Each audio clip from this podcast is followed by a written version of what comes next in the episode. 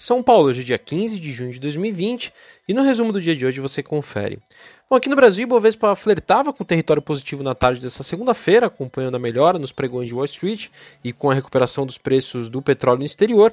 Porém, o tom negativo prevaleceu e a sessão fechou com uma leve queda de 0,45% a 92.375 pontos, em meio ambiente de aversão ao risco no exterior, por preocupações sobre uma nova onda de contágio do Covid-19.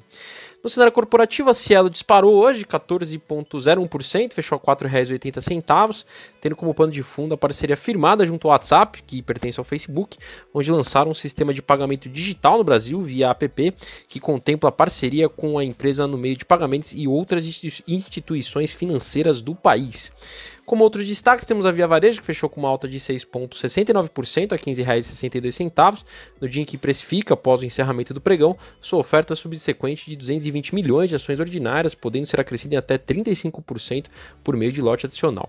A Azul fechou estável em 0,14% de alta, a R$ 22,15, após o BTG anunciar o início de cobertura com um relatório que destacou vários predicativos positivos da empresa, dentre eles o fato de ser a companhia aérea que voa para o maior número de cidades e com baixíssima sobreposição de rotas com os rivais, o que favorece o transporte de cargas. Porém, foram taxativos quanto à preocupação com o nível de endividamento do curto prazo, o que fez com que a recomendação ficasse estabelecida como neutra, apesar de uma expectativa de upside. Em contrapartida, o preço das ações da Gol, principal rival da Azul, fechou com uma alta de 5,23%, fechando a R$ 19,51.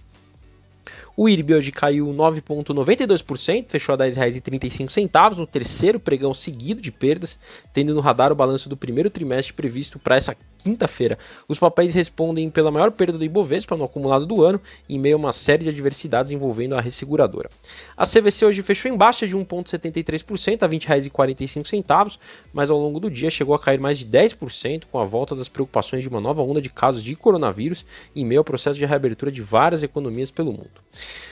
Bom, no exterior, em Wall Street, as bolsas encerraram em alta, recuperando as perdas do dia após o Federal Reserve, né, o Banco Central Americano, anunciar que comprará títulos corporativos individuais apenas um mês depois de lançar seu programa de fundos negociados em bolsa.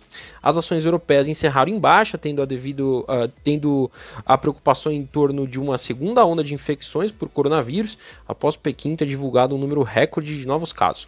O índice pan-europeu, estoque 600, recuou 0,3%, ampliando as perdas ante a queda queda de 5,7% na semana passada.